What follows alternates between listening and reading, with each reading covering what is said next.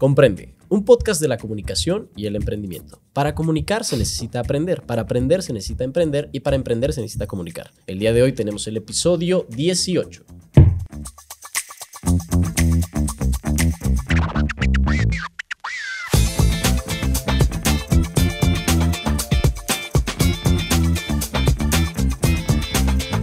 ¿Qué tal? Muy buenas tardes, muy buenos días, muy buenas noches a la hora que estén reproduciendo este podcast. Estoy muy contento de grabar este episodio. La verdad que estoy con un gran invitado el día de hoy, alguien que nos conocemos de hace muchos años y que dije, voy a tener que regalar waffles para que venga acá. Y no, de buena onda me aceptó y aquí estamos. Eh, bueno, mi nombre es Eric Núñez, soy comunicólogo y emprendedor. Y el día de hoy tengo a alguien que hace fuego, hace PRIP, hace waffles, hace YouTube y es el buen Wefer. bienvenido. ¿Qué onda? ¿Cómo estás?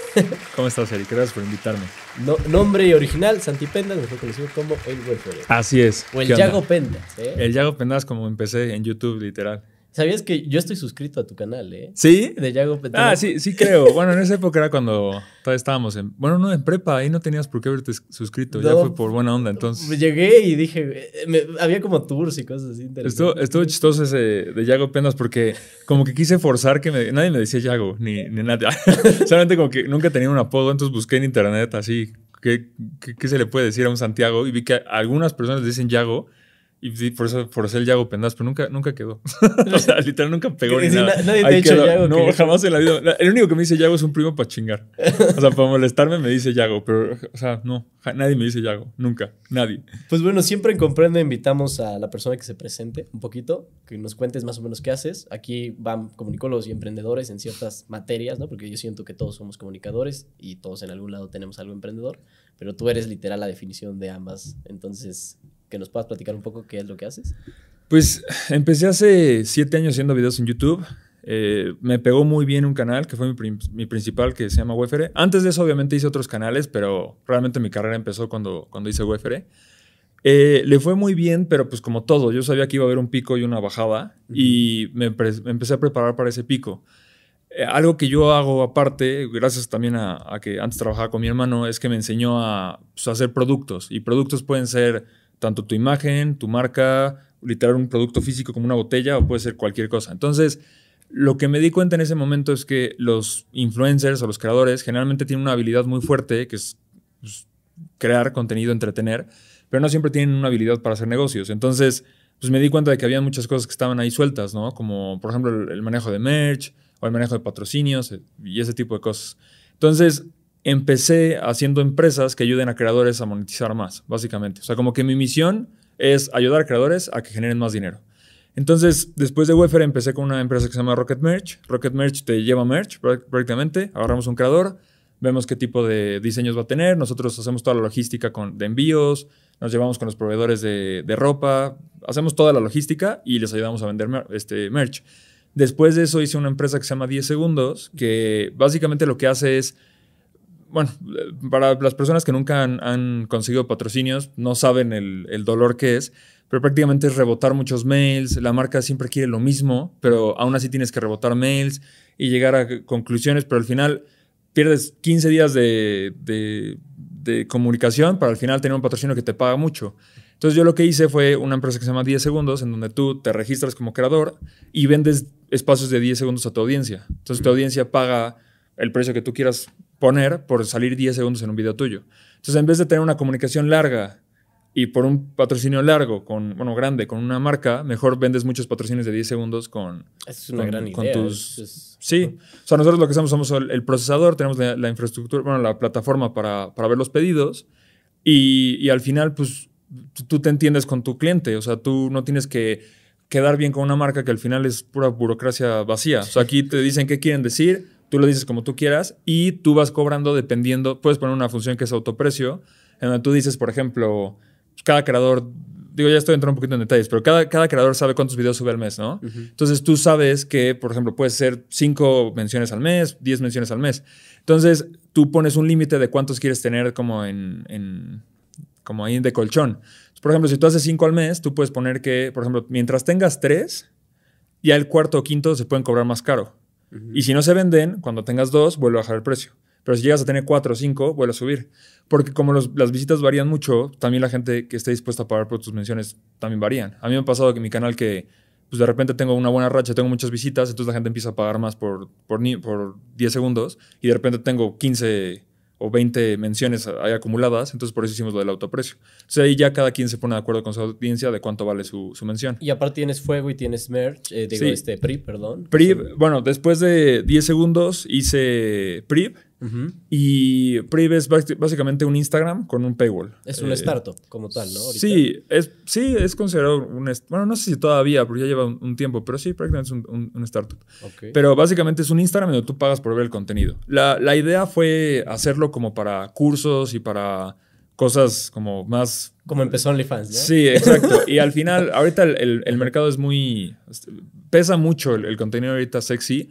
Pero yo la verdad creo que va para allá. O sea, yo sí veo que en el futuro va a haber más contenido de poder tener accesibilidad a, cualquier persona. Ahorita te platico un poquito más de eso. Pero pues básicamente eh, hicimos PRIV y después de eso me alié con mi hermano y ya como teníamos muchos proyectos juntos, hicimos una empresa que como dice se llama Fuego.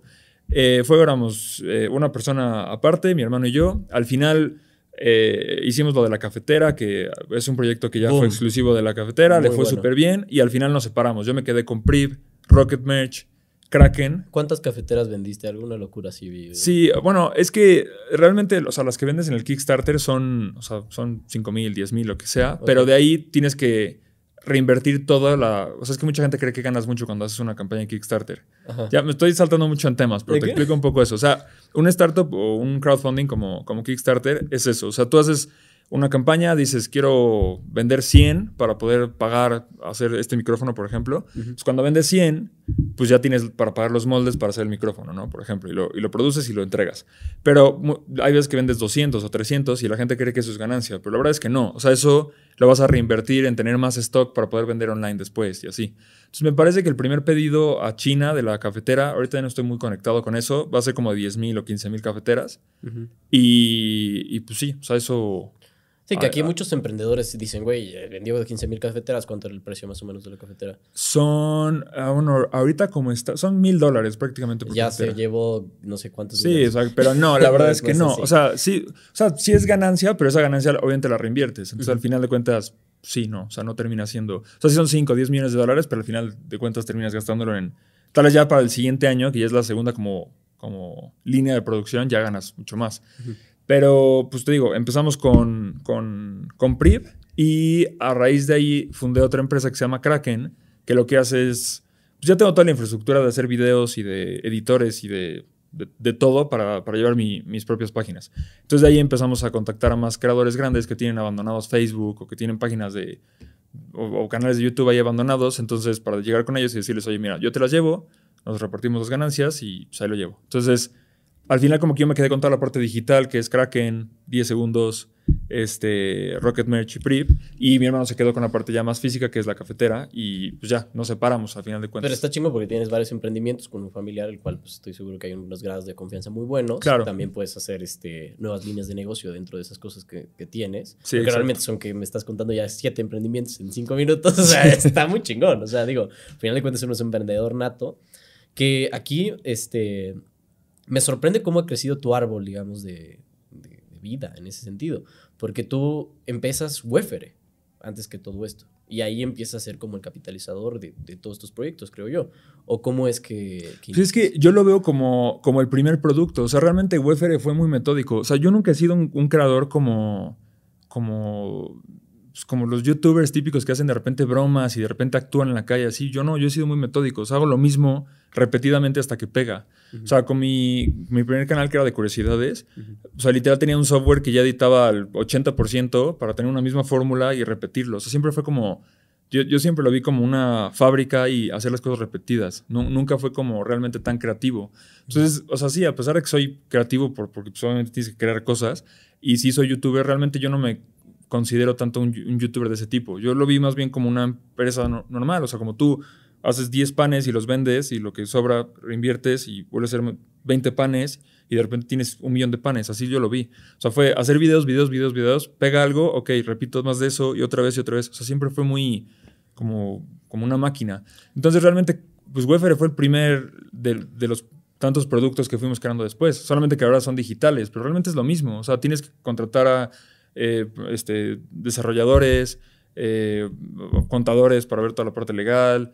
ah, o sea, juntas a la gente y, y haces el proyecto. O sea, realmente es lo mismo eso que por un restaurante. Siempre lo viste como un emprendimiento. Sí. O sea, nunca viste como, o, o sea, voy a ser youtuber, me voy a hacer famoso y voy a hacer esto. Siempre lo viste como un modelo de negocio interesante que, que Sí. tiene una historia muy, muy, muy peculiar, que también amistades que tenemos desde hace muchos años que- o sea, tú y yo nos hemos conocido y no conocido, Sí. ¿no? Y nos han platicado, bueno, a mí, porque tú eres la referencia, muchas este, cosas de, de- de tu fama y cómo has llegado, ¿no? Eh, y es algo que me sorprendía mucho el tema de que eh, habías eh, empezado Wefer en un momento difícil de tu vida. ¿Cómo realmente fue eso? Sí, o sea, es que es lo que te había dicho antes. O sea, yo empecé otros canales antes, pero realmente ahí sí era un poquito más como por amor al arte y como por probar. Pero conforme se fue acabando la prepa, ya la empecé a ver más como, ya me quiero dedicar a esto porque no quería estudiar. Y empecé a hacer otros canales. Hice como 15 canales antes, de todo. Todos los trends que estuvieran en el momento, los copiaba y intentaba replicarlos y pues ninguno pegó. Rubén, tú esta. Ah, Exacto, sí, literal. Es que es hasta un meme. Pues, eh, eh, mucha gente lo critica, pero es literal lo que tienes que hacer Ah, en es redes sociales. A- Saludos a- al Rubén. Ahorita es lo que tienes que hacer, literal. Ajá. Entonces empecé haciendo eso y justamente cuando creé Wefere, o sea, subí tres videos y yo estaba en un tratamiento porque tenía cáncer en ese entonces.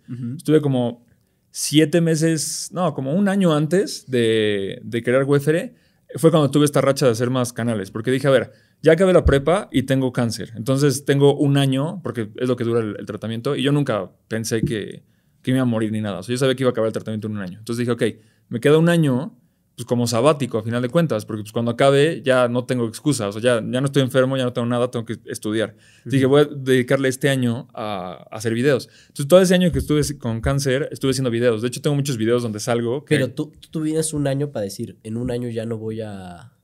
Pues ya tengo que tomar una decisión o ya irme a estudiar o algo así, porque si no estoy ganando dinero de... Pero, ¿qué, ¿cuál era tu diagnóstico de cáncer en ese momento? Ah, O sea, no, estaba bien. O sea, eran... O sea, fue, fue un linfoma y sí es un cáncer...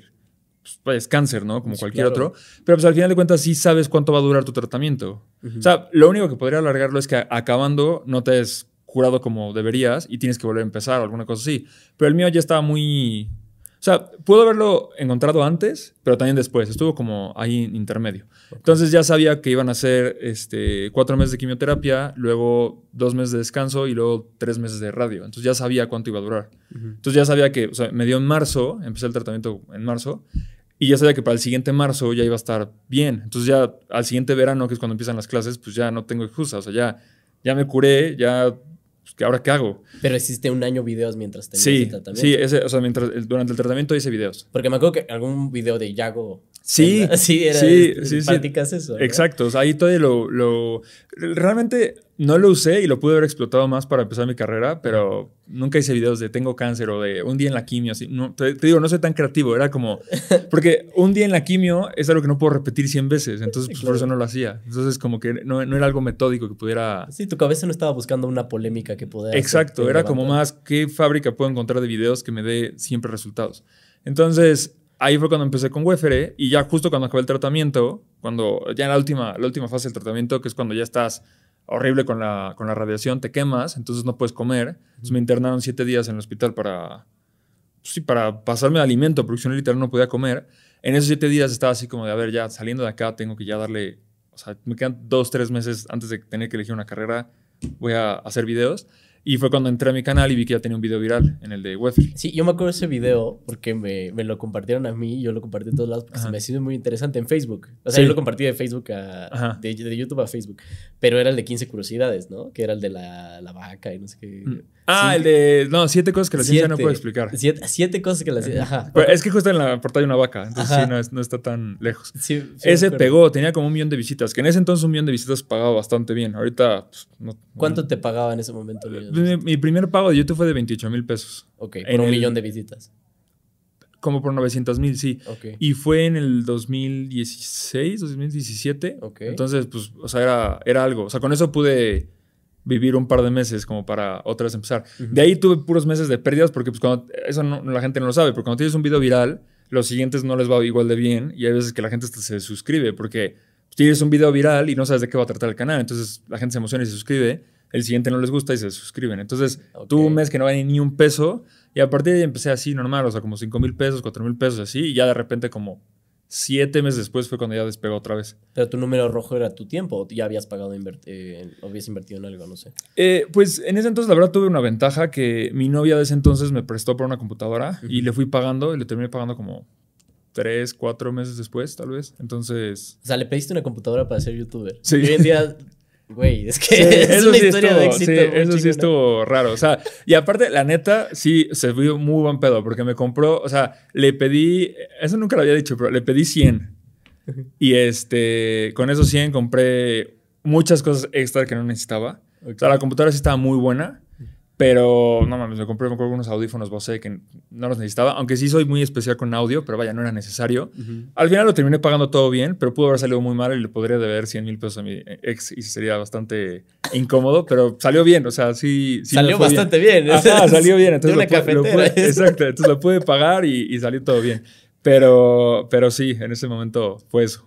Y, y yo creo que ahí, creo que todas las historias de éxito eh, siempre tienen un momento de, de que te encierras y te enfocas totalmente en ti y en tus objetivos y demás. Pero lo que yo entiendo, cuando sales del cáncer, descubres del tema del, del video viral y dices, madres, esto está chingón, te veo que haces como tu casa Wefere o así, como que todo se mueve muy rápido. O, vi un video que tú narras eso. ¿Cómo Pero? ¿cómo? O sea, ¿a qué te refieres? que, que dijiste, ok, pega este video, ya tengo 28 mil pesos, eh, deuda de 100 mil por una computadora, eso no se sabía, y este, te metes en una casa y te pones a hacer tu... tus Sí, esa, esa casa en ese entonces era. O sea, yo estuve viviendo con mi mamá cuan- durante el cáncer. La casa, la otra era la casa original de mi mamá. Entonces nos mudamos ahí mi hermano, su esposa y yo. Fuimos, los- literal, no teníamos ni un empleado de nada. O sea, empezamos los tres así solos. Y estábamos viendo ahí unos meses en los que conseguíamos qué hacer. O sea, pero realmente era la casa vacía de mi mamá, por eso estaba totalmente vacío. O sea, era un cuarto con un colchón en el piso y ya. Realmente no me tuve que preocupar por renta como tal hasta... Pues realmente fue poco tiempo, porque te digo que me fue muy bien rápido. O sea, estuve ahí dos, tres meses y de ahí me mudé a, a Lomas. Estuve ahí con, con un amigo. Y después de eso ya me fui cambiando de casas y estuve ya como viviendo por, por mi cuenta. Pero sí, sí es verdad que estuve en esta casa como dos meses o tres. Después de eso, esa casa se convirtió en la primera oficina que tuvimos, pero ya pagando renta, mi mamá y todo, o sea, ya, ya bien, porque ahí ya teníamos 30 personas metidas. Claro. Entonces ya era, ya era diferente. O sea, sí llegó un momento en el que esa misma casa que, con la que empecé ya se convirtió en la primera oficina, pero realmente al principio fue de favor. O sea, estuve ahí un tiempo en lo que veía qué onda. Y más porque ya me habían pagado una vez. O sea, era como, oye, ya, ya tengo algo construido, ya, ya me entró un primer pago, o sea, dame chance para. ¿Ya sabes? Porque creías, o sea, yo, yo veía tus números, o sea, porque fue muy chistoso porque yo decía, este güey lo conozco, este güey lo conozco, este güey lo conozco, porque veía tus videos. Y después, eh, hasta que llegó Saracho, saludos, Pablito, eh, me dijo, ah, es este güey. Dije, no mames, que, o sea, me vino un plot twist de todo. Sí. Pero vi cómo crecías en números cabrón. O sea, de que. Y ahí es donde yo vi una mentalidad no de un youtuber tradicional. Porque un youtuber tradicional hubiera dicho, no, pues cada vez más polémica, cada vez más esto, cada vez más, este, no sé, dentro de su propia marca. Pero tú eras un emprendedor dentro de YouTube. Porque tú agarraste y dijiste, voy a hacer Wefere cajas, Wefere esto, Wefere lo Sí, otro. es que pues, genera más eso al final de cuentas. O sea, yo, yo todo lo veo como, te digo, soy, soy obsesivo de, del, del como crecimiento. O sea, de hecho, tal vez suena una comparación estúpida, pero no puedo jugar juegos como Farmville, por ejemplo, porque literal me obsesiono. O sea, tener 10 vacas y ahora tener 200 vacas y, o sea, literal me, me pierdo. Hace, nada, un mes descargué Farmville 3 y vi mi screen time y eran como 8 horas. O sea, literal me obsesiono. O sea, no puedo con algo que no sea escalar y escalar y crecer. Entonces, pues fue lo mismo con eso. Es como, a ver, si estoy haciendo un video y me, me funciona bien, pues ahora voy a hacer otro canal con otro nicho y, que me vaya bien. El problema con eso es que llega un punto en el que ya te, te- tu tiempo ya no puedes. O sea, yo ya grababa y estaba todo el tiempo leyendo guiones, grabando y llegó un momento en el que ya no podía más. Ya, un burnout. Sí, me... ¿Cuántas horas trabajaste en algún momento así como? No mames, o sea, era, era una estupidez. Aparte los horarios horribles, a punto que me despertaba a las, no sé, 3 de la tarde y de ahí eh, como a las 5 empezaba y como hasta las 4 de la mañana del día siguiente o 5 ya estaba acabando el primer video y me volvía a dormir. O sea, de la chingada. Eran como 12, 13 horas de pura edición así. Voy a dejar un mensaje a todos los cabrones que dicen que se paran a las 5 de la mañana para ser exitosos, este güey les parte la... pero, pero yo, yo, diría que, que no, no, no, recomiendo eso, la verdad, era lo opuesto.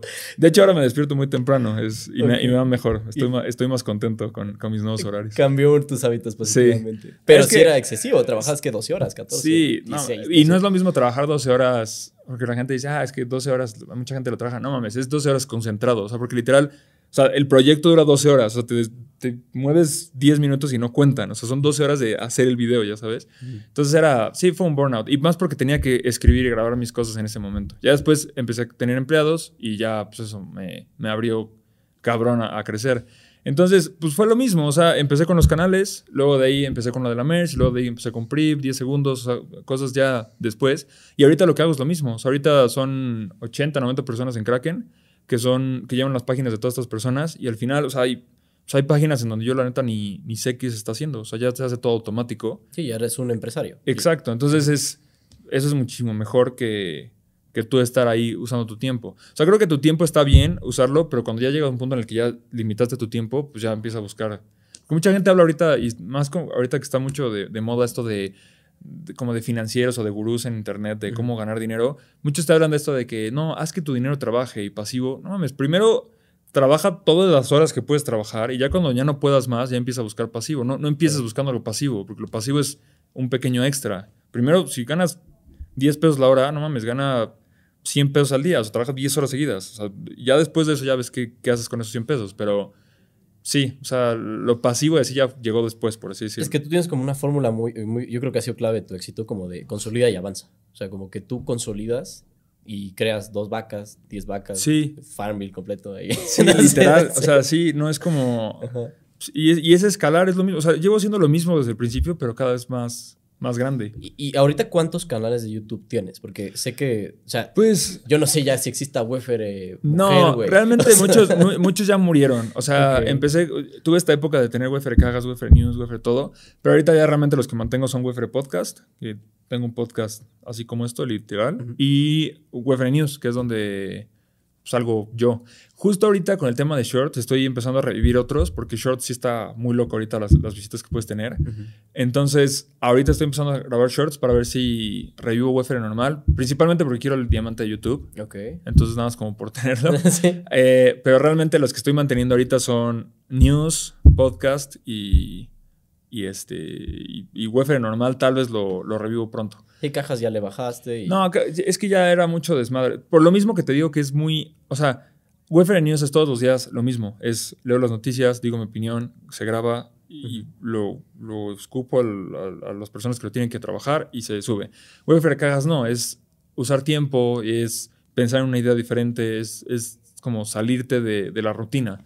Y yo soy muy rutinario, entonces, pues no. O sea, tiene sus ventajas y desventajas, porque también obviamente eso hace que, por ejemplo, Wefere News no se haya como reinventado y por eso tal vez ya ahorita tiene mucho menos visitas que antes.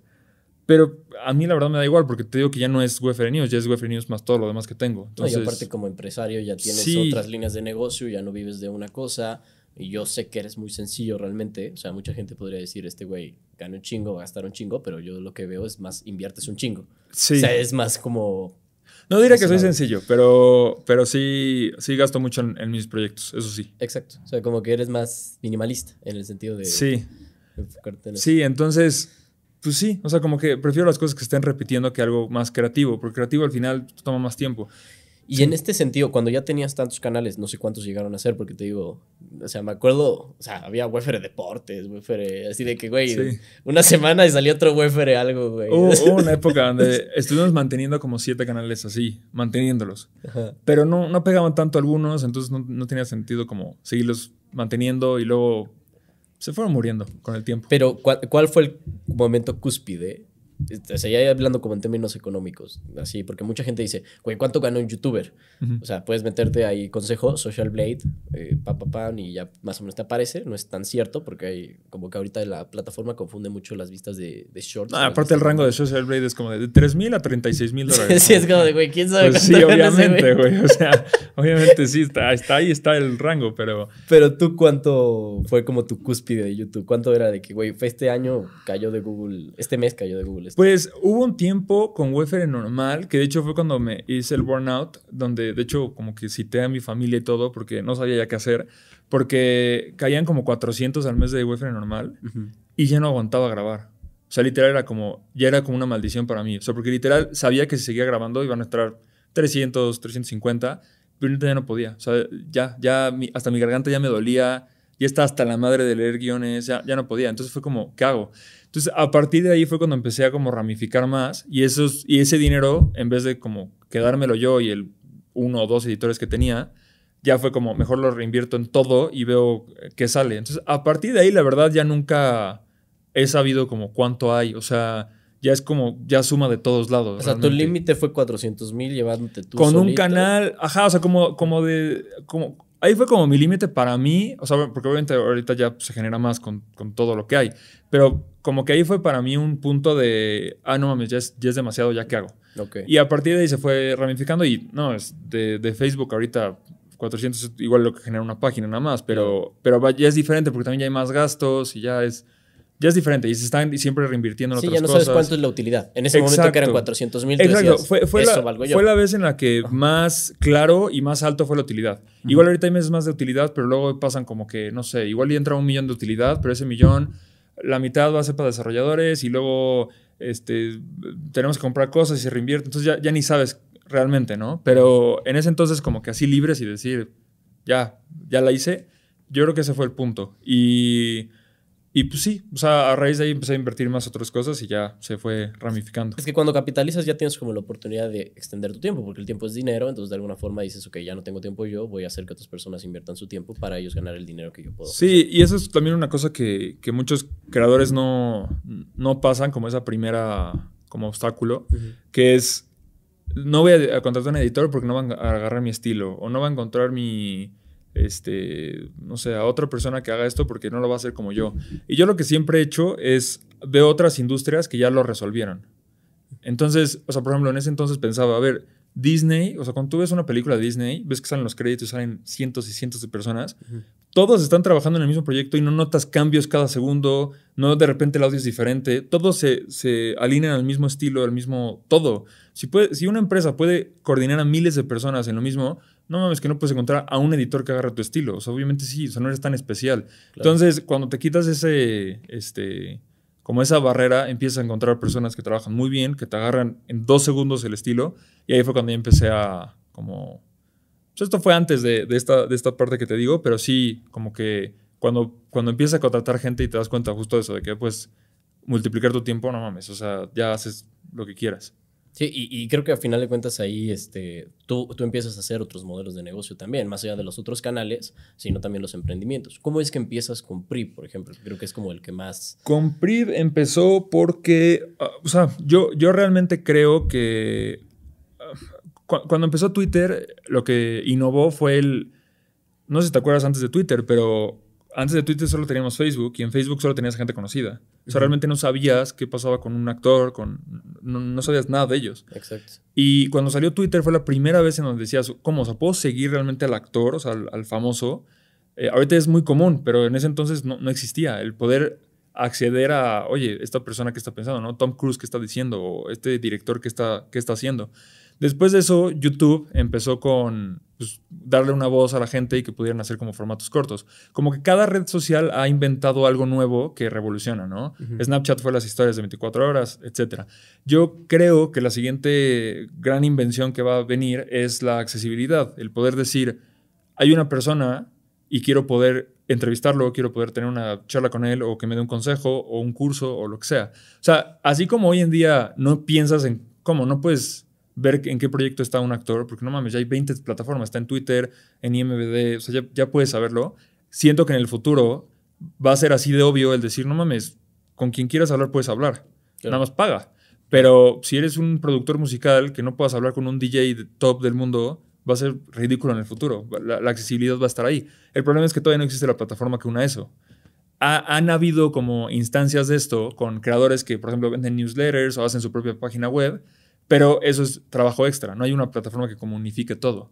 Entonces, lo que yo pensé con PRI fue eso, que en un futuro va a existir eso, entonces yo quiero ser la primera plataforma que esté ahí con el pie metido.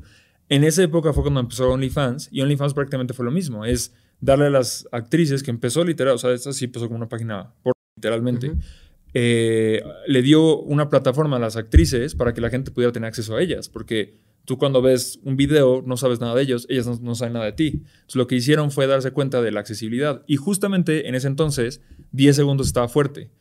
Y lo que me di cuenta con 10 segundos es que la, mayoría de las personas que pagaban no eran marcas, eran gente que quería llegar a esos creadores. Entonces me di cuenta que la gente, o sea, que hay un, hay un mar de gente que quiere pagar por hacerse notar con un creador, por ejemplo, y justo en ese entonces pasó también lo mismo de que empezaron a vender saludos. No sé si te acuerdas que hubo como un ah, trend de que vendían saludos. Aún sigue, ¿no? De sí, Adame Exacto, pero el problema con vender saludos es que realmente no te aporta mucho. O sea, no, no, no obtienes nada de ello.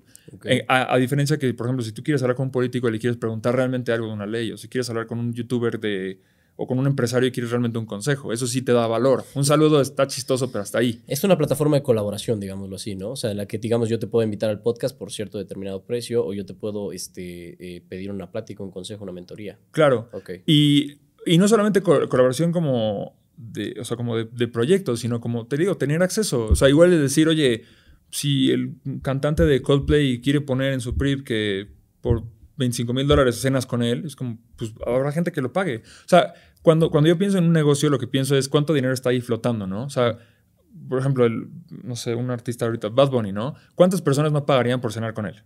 miles, o sea, miles de personas. Entonces, ahí hay millones de dólares que están ahí flotando que él no puede agarrar porque no existe una plataforma.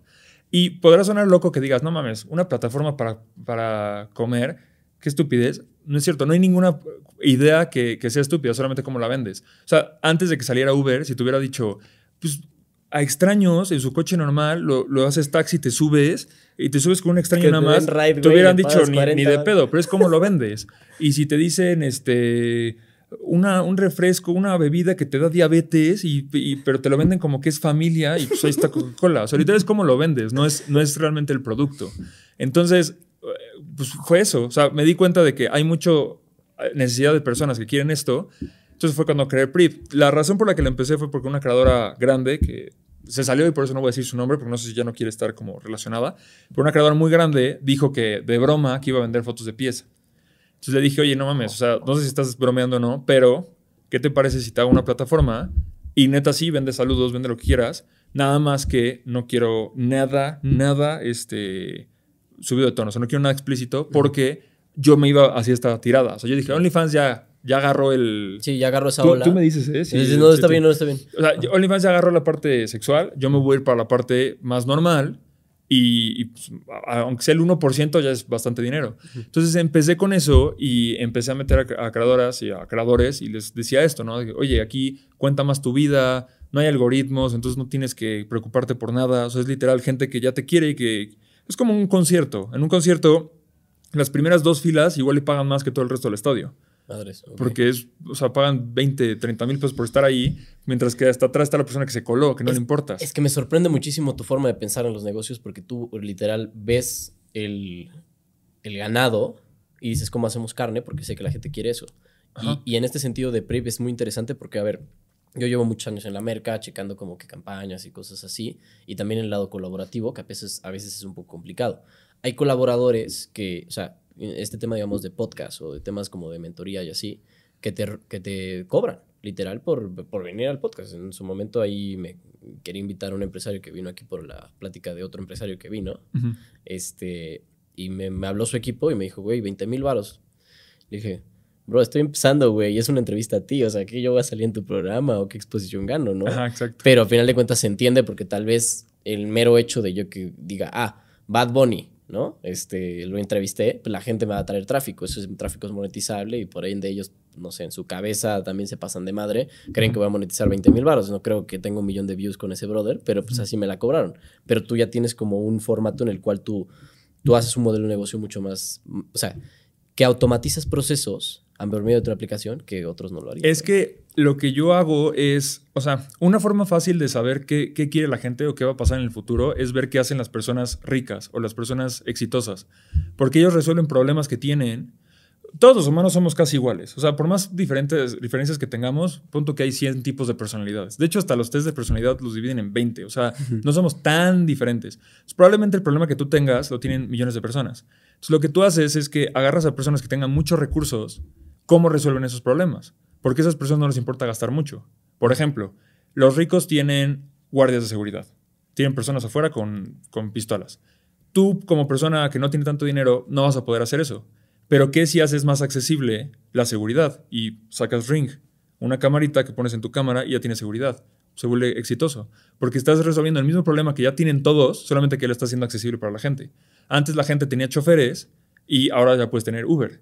Antes la gente tenía celulares dentro de su coche en las limusinas y ahora ya puedes tener celular. Entonces, ¿qué, están ya teniendo ahorita los, los, ricos que no pueden tener las personas? Y es accesibilidad. O sea, ahorita tú, un millonario, puede hablar con otro millonario y decirle, oye, hacemos un negocio. Ahorita la gente, ¿cuántas personas están perdiendo de negocios que podrían hacer porque no, no, no saben cómo llegar, no existe ese canal? Entonces, PRIV, y no, no va a ser PRIV, va a ser Facebook o va a ser este, YouTube o Google.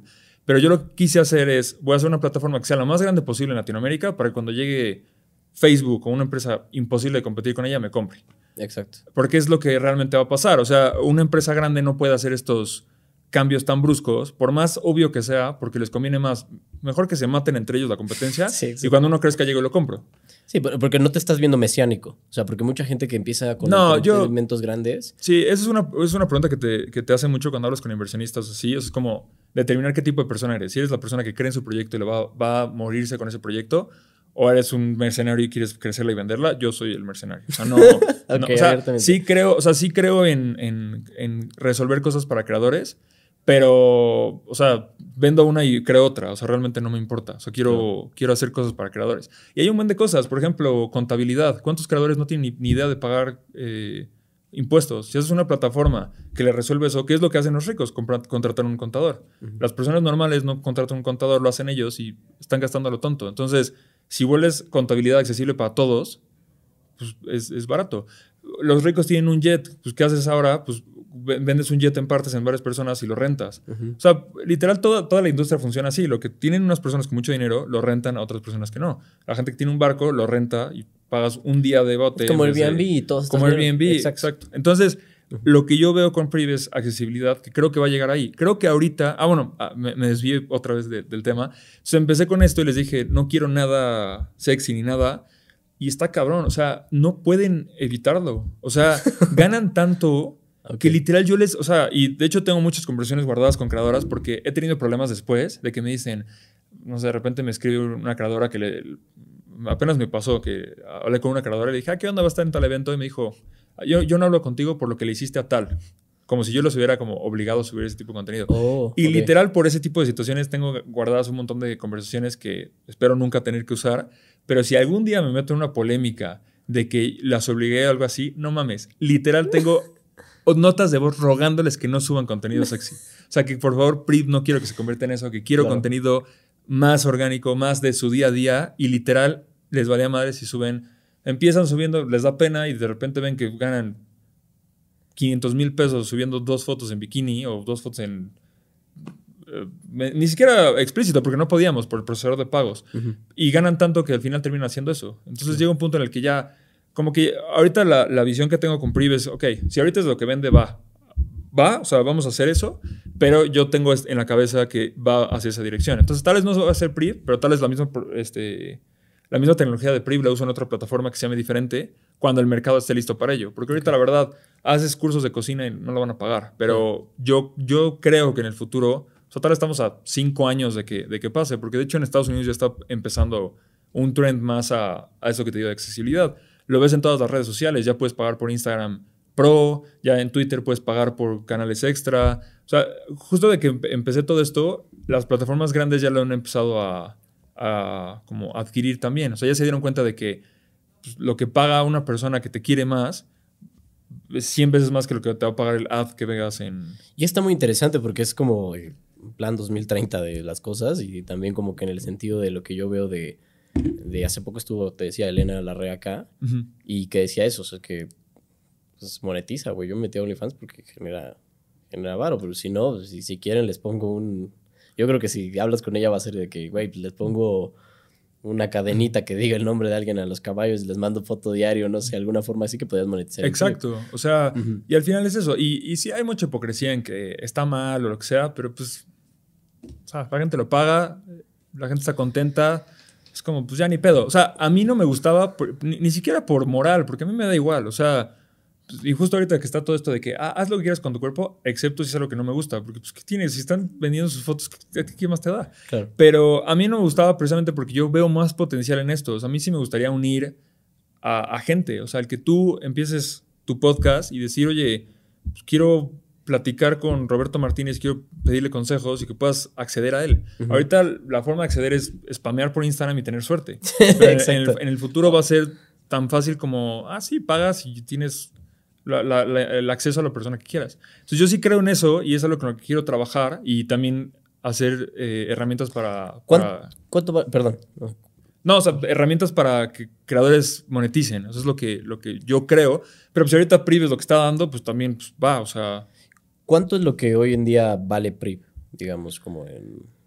No, la verdad no, no puedo decir eso por dos razones. Primera, porque se sabe cuántos creadores hay. Y si dijera cuánto, podrías como extrapolar y saber cuánto ganan cada una. Y no solamente, o sea, es, es evidente cuánto ganan, pero literal no puedo decirlo. O sea, es como porque tengo información privilegiada de ellas.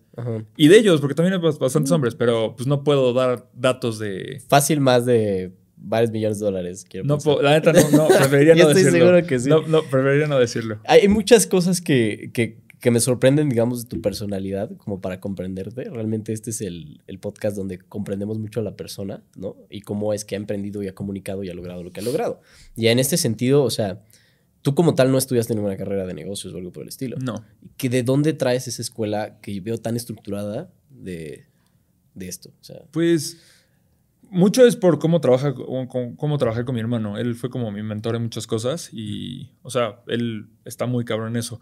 Aún así, pienso que la diferencia entre lo que aprendí con él, siento que como que yo aterrizo más las cosas. Entonces, yo, yo diría que cuando eres obsesivo con algo y cuando realmente lo quieres, es, es similar a cuando ves que está este meme de que cuando, cuando una mujer quiere averiguar algo de ti, se convierte en el detective y te encuentra todo así de que, ah, estuviste en tal fiesta porque una persona subió una historia así. Siento que yo tengo eso mismo, pero me obsesiono igual con hacer un proyecto. O sea, por ejemplo, quiero hacer, no sé, una empresa de vidrios. Y, y, inmediatamente empiezo así como cuando empiezas como de, a ver, ¿a quién le habrá escrito? Y empiezas como a hacer esas uniones, empiezo así a pensar, o sea, empiezo a pensar, a ver, una vez me escribió un suscriptor que su papá trabajaba en algo, igual y él conoce a alguien, entonces llamo y pregunto y le pregunto a amigos de acá a ver quién conoce a alguien de vidrios y empiezo y al final termino haciendo que pase, pero porque me obsesiono hasta ver cómo, cómo hacerlo. Y al final, o sea, obviamente me ha ayudado y de hecho es algo que yo hago a propósito, que es darme esta imagen de que soy empresario, porque eso me ayuda más a contratar gente. O sea, es que sí lo eres, o sea...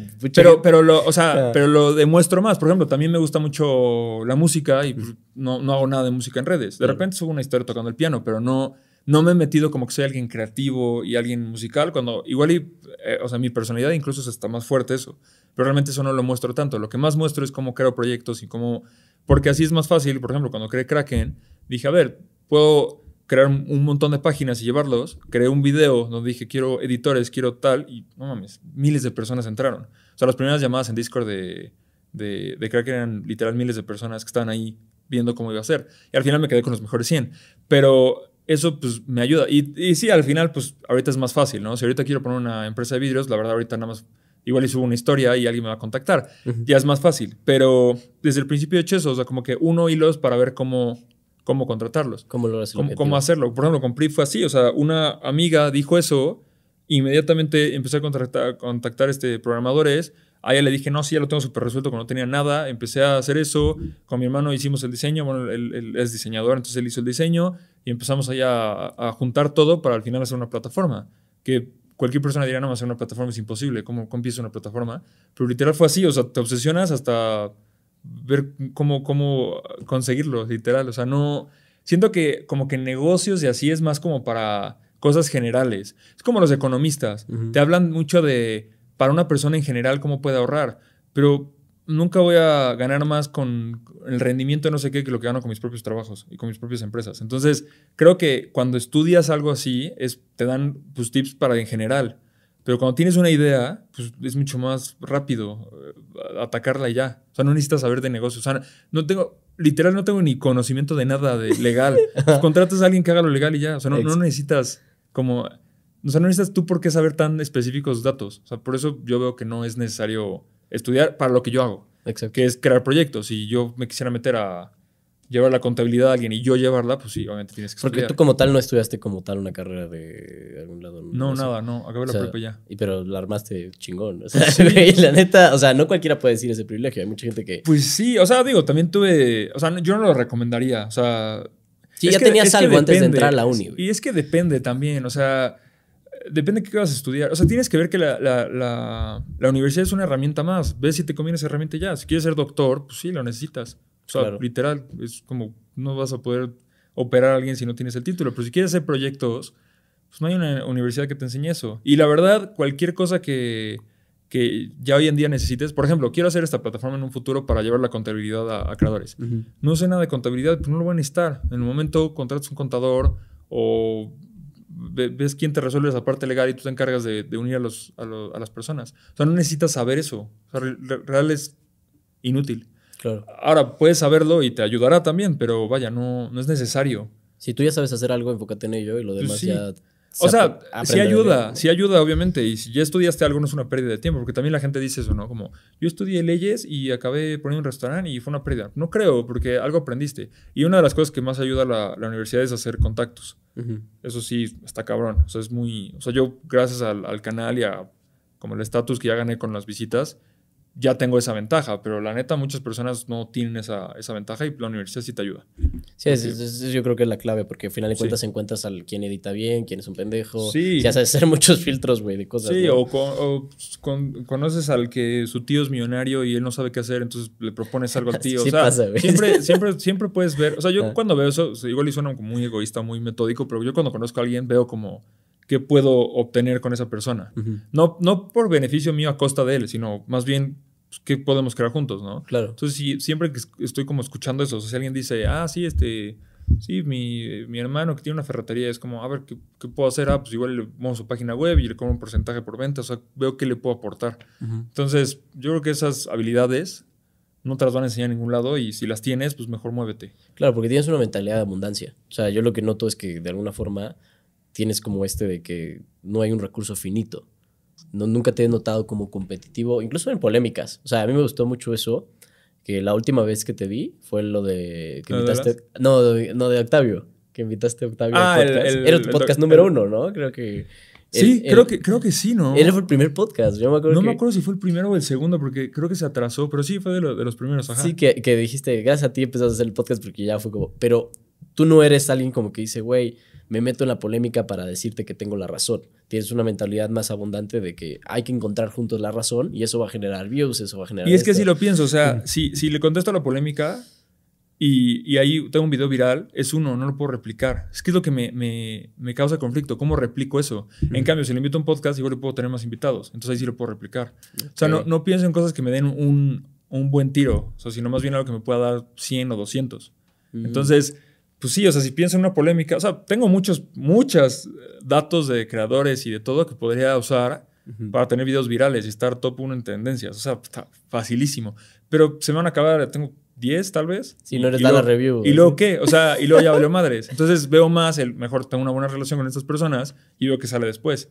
Ah, me quemo el contacto por un, por un video viral que sí lo voy a tener, pero ya ahí queda, ya sabes. Claro. Entonces, yo creo que es eso, es que tan replicable es algo. Y eso es, lo opuesto a ser artista y amor al arte, que es justamente lo que yo creo que es más criticable de cómo trabajo, que es como, ah, entonces estás pensando solamente en el negocio. Sí.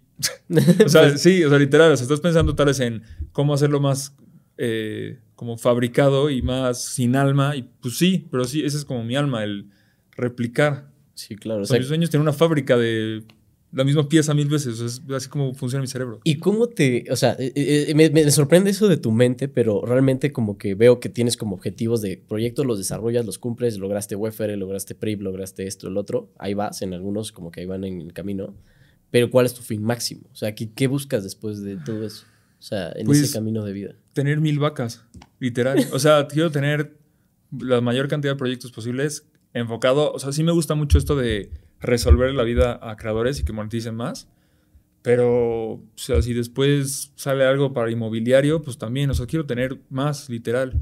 Y, o sea, si le buscas el, el- lo filosófico, pues no, o sea, pues, pues ¿para qué haces, qué, no? O sea, como que eh, pues, me divierte, o sea, literal es por diversión. O sea, Ok. porque sí, si lo, si lo llevas al fondo así como de cuál es la raíz de todo esto, pues no, o sea, por dinero, a ver, tampoco estoy así como que perfectamente como quiero estar, porque podría estar más tranquilo, pero tampoco estoy muy lejos. Igual en dos años ya estoy más que sobrado. Entonces tampoco es como que eso me. O sea, no estoy como trabajando por esa parte, ¿no?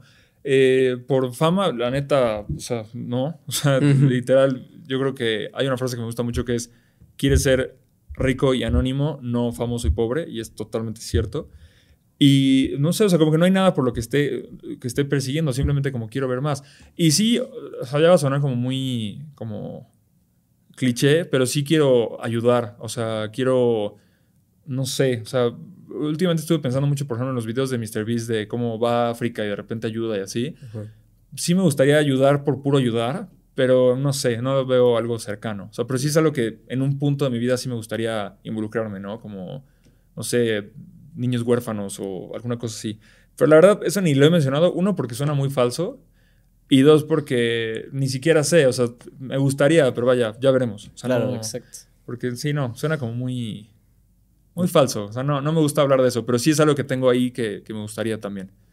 Pero, pues por diversión, diría que es la principal motivación. Es que me parece muy interesante cómo trabaja tu mente en ese sentido, porque tú todo el tiempo estás como que creando nuevas cosas para ver qué es lo que genera ese camino y vuelves a crear otras. Y es lo que dicen, el emprendedor nunca se retira, ¿no? O sea, el empresario, el emprendedor nunca se retira, no tanto por el hecho de que libremente ya va a tener lo suficiente para vivir los próximos 50 años, que puede ser su, su después de retiro, pero tú estás como que pensando eso, güey, diciendo, eh, ¿en qué momento de mi vida eh, voy a seguir con esto? Siempre sigues con lo mismo. Ni Sí, es que no te limitas a, a- O sea, como que el trabajo no le pones una estructura, el trabajo es todo. O sea, el trabajo puede ser. Este estudio me gustó mucho, igual tengo algo que aportarles y gano algo ahí. O sea, es como. es- o sea, la- en la vida es el proyecto, no es un proyecto en específico. O sea, creo que cuando estás como metido en que, ah, trabajo en esta empresa y esto es una empresa, todo lo que está fuera de la empresa lo ves como fuera de tu trabajo. Pero yo veo como que la vida como mi trabajo. O sea, cualquier cosa que esté a mi alrededor puede terminar siendo un proyecto. Y hubo un momento catárquico, o sea, como de catarsis de decir, güey, esto fue lo que me cambió. O sea, es- o sea, hubo como esa epifanía en la que tú empezaste así. O sea, no sé si fue como lidiado como el tema de con el cáncer o eh, No, ese tema de verdad- valorar tanto la vida, decir, güey, neta le voy a echar tantas ganas como está No, la verdad, o sea, sí he tenido problemas con disciplina y con como ser responsable de, de mí y hacer las cosas. Creo que eso sí fue lo que más me ayudó el cáncer. Pero la verdad, el tema de hacer cosas lo llevo haciendo desde... O sea, empecé vendiendo pulseras a los 8 o 9 años. Las, las compraba en 10 pesos y las vendía en 25. Y vendía así hasta nada más no poder y tenía dinero ahorrado y ya no sabía qué hacer con eso. Entonces mi papá me dio la idea de ir a, a Chignahuapan a comprar esferas. Entonces gasté todo en esferas y vendí las esferas, no mames, una estupidez. O las compraba, las compraba 10 pesos y las vendía a 300. Era una estupidez. Era directo con la fábrica. Ok. Y de ahí, de lo que ahorré de eso, me compré un Xbox y luego lo, lo invertí en animales porque quería criar. Ajá. Entonces, toda la vida he tenido esta idea de crear y, y literal criar. Luego de los animales lo dejé porque al final se me hizo como que estaba mal. Ajá. no me gustó. Y por lo mismo, porque dije, ¿a dónde va a llegar esto? ¿no? O sea, lo que te digo de esto por mil. O sea, por ejemplo, estaba criando animales y decía esto por mil que, o sea, voy a vender mil serpientes. Pues no, o sea, está, está, tiene un cap. Entonces, como que dije, no. Sí, porque la operación llega a un punto que ya se vuelve compleja. Sí, Ajá. y llega un punto en el que tal vez para ya que, o sea, para, para mi ambición, tal vez ya hubiera sido tener una granja de todos los animales así puestos en cajas y pura producción. Y dije, no, eso no me gusta. O sea, es lo- a lo que quiero llegar.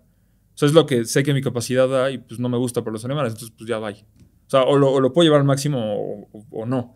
Entonces ahí lo dejé y luego empecé con los videos. O sea, literal llevo desde los 8 o 9 años haciendo un proyecto dedicado. Entonces no, no diría que hubo un, un punto de que ah, estaba de huevón, no sabía qué hacer y de repente lo hice. No, siempre estoy haciendo algo. Sí, eso no, no diría que hubo un antes y un después en mi vida. ¿Y cómo te ves como startup? O sea, ¿te ves con este tema de startup como ya próximamente siendo como un, un unicornio o algo así? Ha- ha- han habido más momentos donde lo he visto más real y creo que el tema de unicornio está mucho el, como el ego de decir tengo un unicornio. Realmente Claro. vale madres. O sea, creo que el, el número real, son como 10, 20 millones de dólares para ti. Creo, creo que con eso ya estás más que bien el resto de tu vida. Y creo que ya el cuánto vale tu empresa y así es más como por... Pues sí, como por ego, pero a mí la neta ya no me... O sea, sí hubo un punto en el que creí que PRIV podía llegar a ser un unicornio cuando empezó. Y, pero la verdad ya vi que el mundo de, de inversiones y todo es mucho de mame y de inflar precios cuando no y de... Y eso no me gusta. O sea, me gusta realmente crear más. Entonces, llegó un punto, o sea, tal vez suena como tonto, pero prefiero más tal vez tener un Ford que ya sé cuánto va a vender y puede ir creciendo, que tal es un Tesla que está innovando y va a crecer más y va a llegar, porque se me hace más como cuadrado la otra parte. Entonces, o sea, es, un, es, un buen ejemplo porque ahí suena muy estúpido, ¿no? Decir que prefiero Ford que Tesla, diciendo, no mames, o sea, Tesla es mil veces mejor.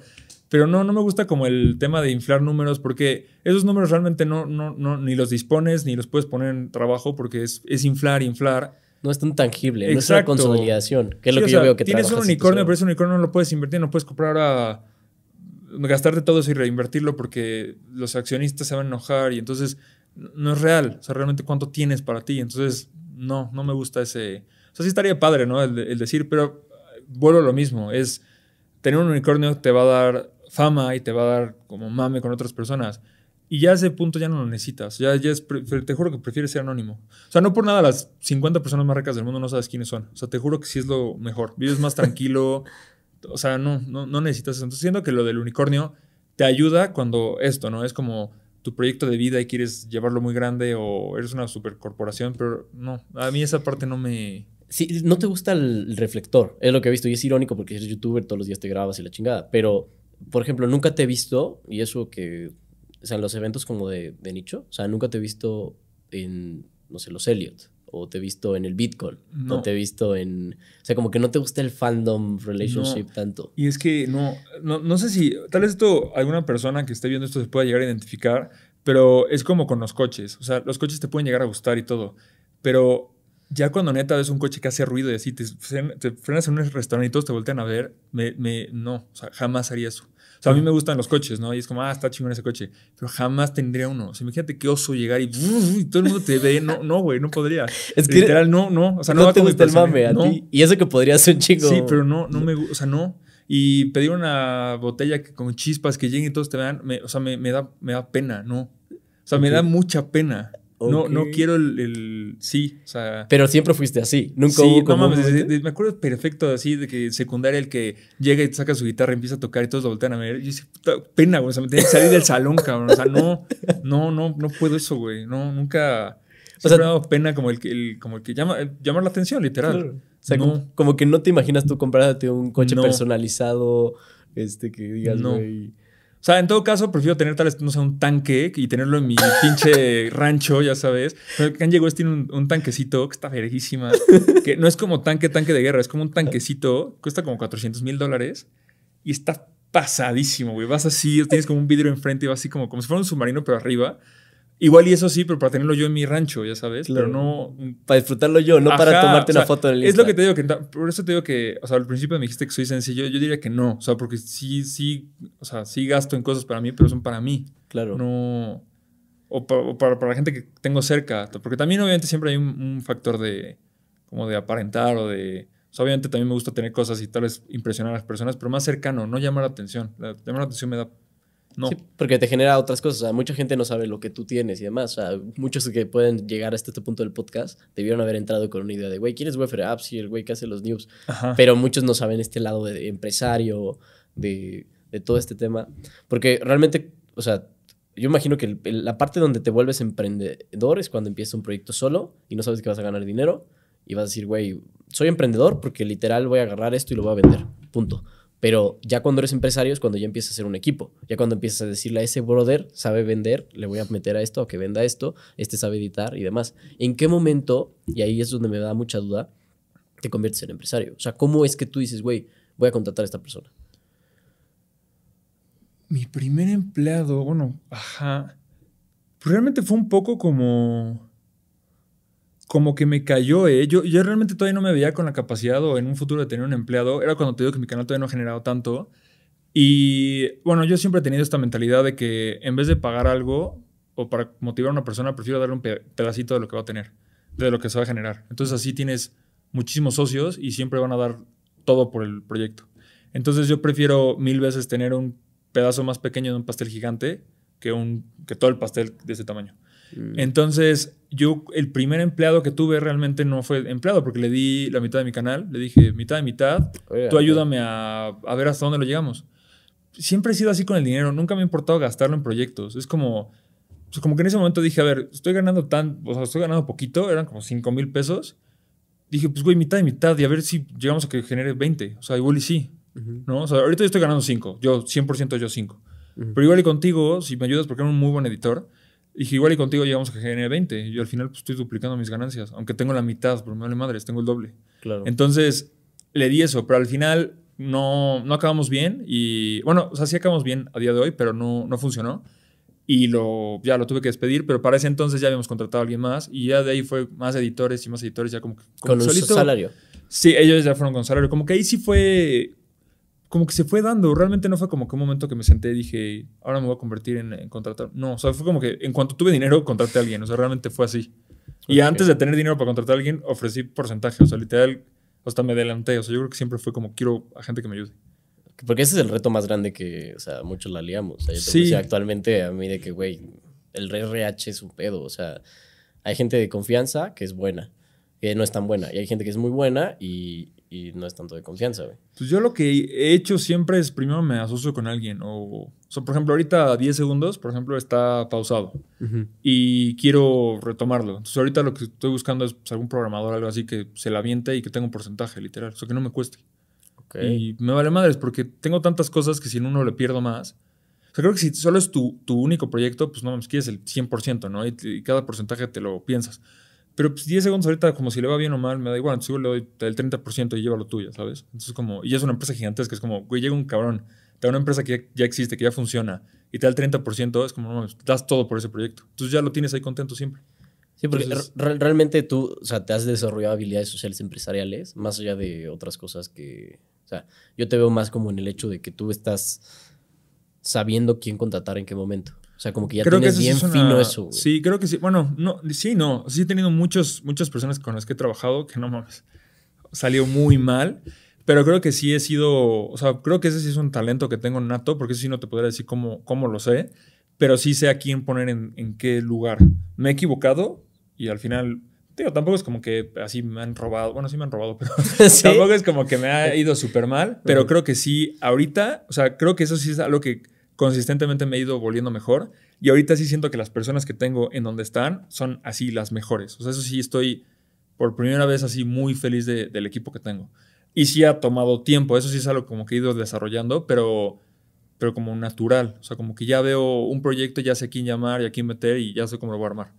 Y eso pues ha sido con, con tiempo. ¿Y te sigues viendo, o sea, como viviendo acá y todo normal o planeas en algún momento irte a otro lugar? Pues, no sé, o sea, Depende de si algún día tengo como la oportunidad o la... Es que siempre digo que sí, pero luego salen más cosas acá, entonces no sé. Sí, yo creo que en un punto sí me gustaría vivir tal vez en España un rato, aunque sea unos meses y unos meses, y también en Estados Unidos, pero por más por la parte de, de PRIPS, creo que van a haber unos meses donde voy a tener que estar allá, porque ahorita me estoy pues, asociando con un profesor de pagos de allá, en Florida, entonces probablemente tenga que estar como por trabajo, pero pues depende mucho de, de cómo vayan saliendo las cosas con mi novia, con, o sea, como que ver qué... Que muchos no saben que tienes novia, pero... Sí, ah, ah, últimamente ya lo estaba mencionando más. ¿Sí? Sí, ya. Yo no sabía. En el último mes ya lo he mencionado dos, tres veces, ya, ya no es un secreto. Pero sí, sí era... Sí, no, no lo había mencionado mucho. Pues, bueno, por, por último, dos cositas que me gustaría checar. Uno, el tema del WFR. ¿El WFR nace por el Wafiti Wafiti Waf? Sí, porque así hablaba con mi mamá cuando estaba en secundaria. Era como una ah. palabra así. Bueno, hablaba así con mi perro realmente, no con mi mamá. Y era como una palabra mía, o sea, como que en ese entonces no tenía celular, entonces si iba a un lugar, le decía a mi mamá, oye, me voy a quedar a dormir con tal persona, Wafiti o algo así, para que supiera que era yo.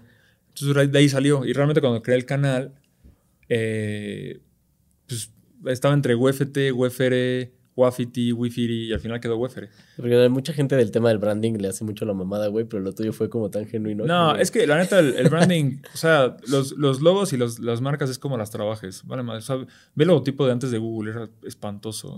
o sea, si hay muy, o sea, no mames, obviamente si hay este, genialidades como Nike o cosas así, pero realmente es como lo trabajes. O sea, muchísimas marcas son los logotipos son horribles. O sea, General Electric, el logotipo, si te lo pongo acá, no, sabes dibujarlo. Está, ¿Y el waffle qué tiene que ver? Es lo que más me Pues no sé, la gente se empezó a hacer llamar waffle. Yo creo que como empieza con W, no sé, literal no sé. Hasta empezaron así la, como en el fandom. Sí, o sea, entre ellos se decían waffles. O sea, como que. todos los que veían ahí. Literal nunca supe bien qué fue primero, si huevo o la gallina. Porque sí recuerdo que hubo un punto en el que les preguntaba como cómo querían que los llamara. Pero me acuerdo que los comentarios eran como waffles, pero como que ya era obvio, como que ya existía.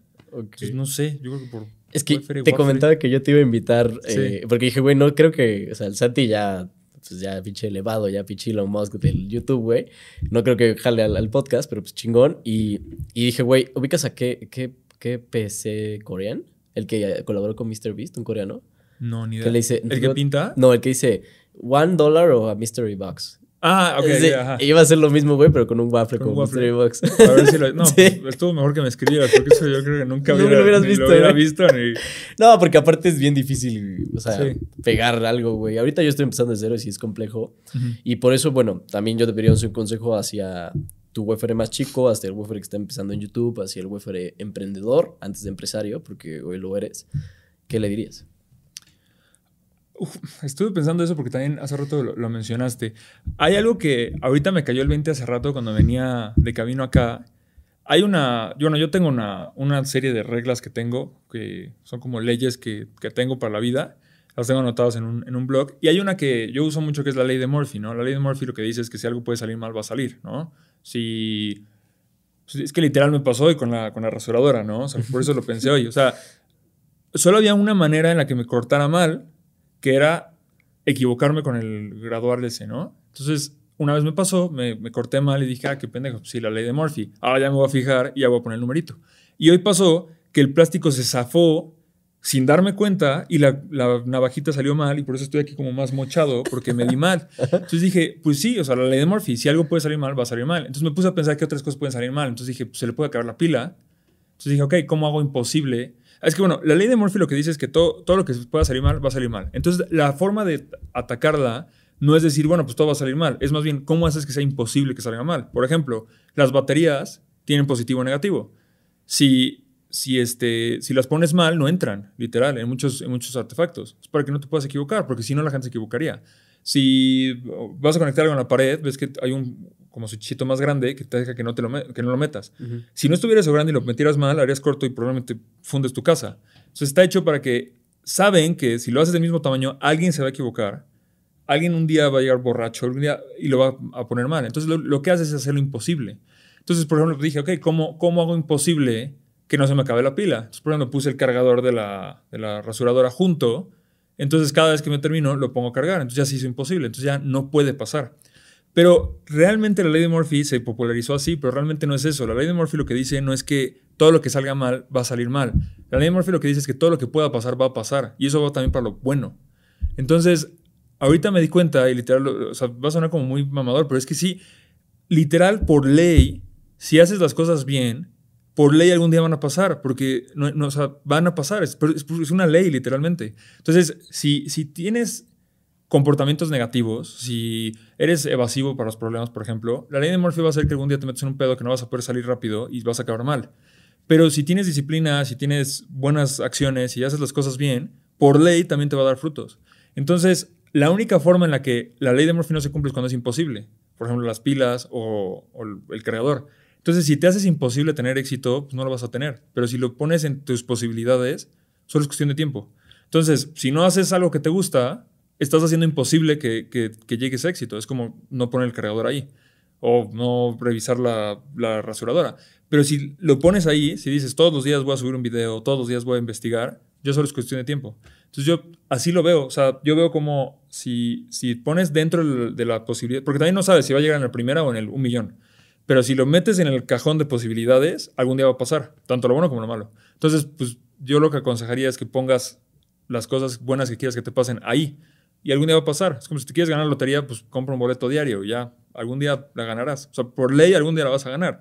Igual y son 200 años y no viviste para llegar, pero, o sea, por ley ahí viene.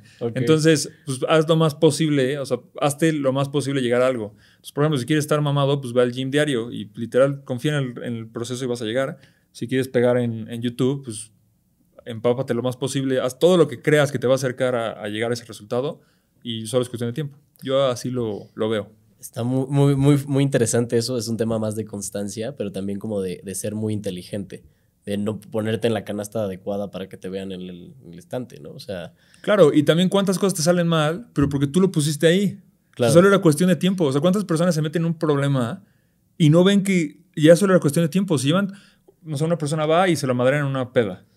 ¿Cuántas pedas ha sido que acabas fundido que, o sea, solo era cuestión de tiempo? O sea, ¿cómo no lo te viste venir? ¿No? O sea, ¿cuántas cosas estás haciendo mal ahorita que sabes que estás mal? O sea, no sé, pierdes tiempo jugando, ¿no? ¿Cómo no, no- te sorprendas después si lo, o sea, lo que estás cosechando, que es lo mismo, ¿no? Cosecha lo que, este, cosecha lo que siembras o... Son las mismas historias que he oído un millón de veces, ¿no? Son los típicos consejos. Pero pues sí, o sea, si al rato llega un punto en el que dices, es que tengo tantos años y no he empezado nada, pues ¿por qué te pusiste en una situación donde no empezabas cosas? Claro. O sea, literal tú solito lo estás haciendo. ¿por qué no la cagaste? Porque al final de cuentas es eso. O sea, como lo que tú decías del gimnasio, tú te ves al espejo, en la típica, ya has debido ver ese pinche reel, no me acuerdo qué empresario gringo lo dijo, pero te ves un espejo, vas al gym, vas al gym, no, no ves el cambio. Pero en Exacto. un momento hay un catalizador que pasa. Y es lo mismo que te pasó con los videos, ¿no? Tú no esperabas que cinco cosas que nadie... Sí, siete cosas de la ciencia. Siete cosas de la Pero sí, ciencia. es, es repetir el. Es como comprometerte con el proceso, no, el, no buscar el resultado. Y si el proceso que estás haciendo es el correcto, pues ya, confía en eso ya. Eh, Está muy, muy, muy fuerte. Pues bueno, mi Santi, la verdad que... Yago. qué gustazo. persona que me dice Yago, cabrón.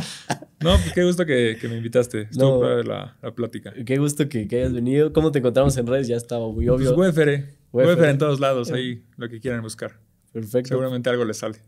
Pues bueno, yo estoy como el Eric Núñez y el mate patrocinado está como Mates MX, que apenas ahí vamos, ahí vamos levantando. Ya te daría a probar en algún momento. No sé, pero sé que no, eres no, muy no fan soy, de las no soy fan, pero perdón, ¿eh? Pero se, se ve muy bueno, se ve muy bueno.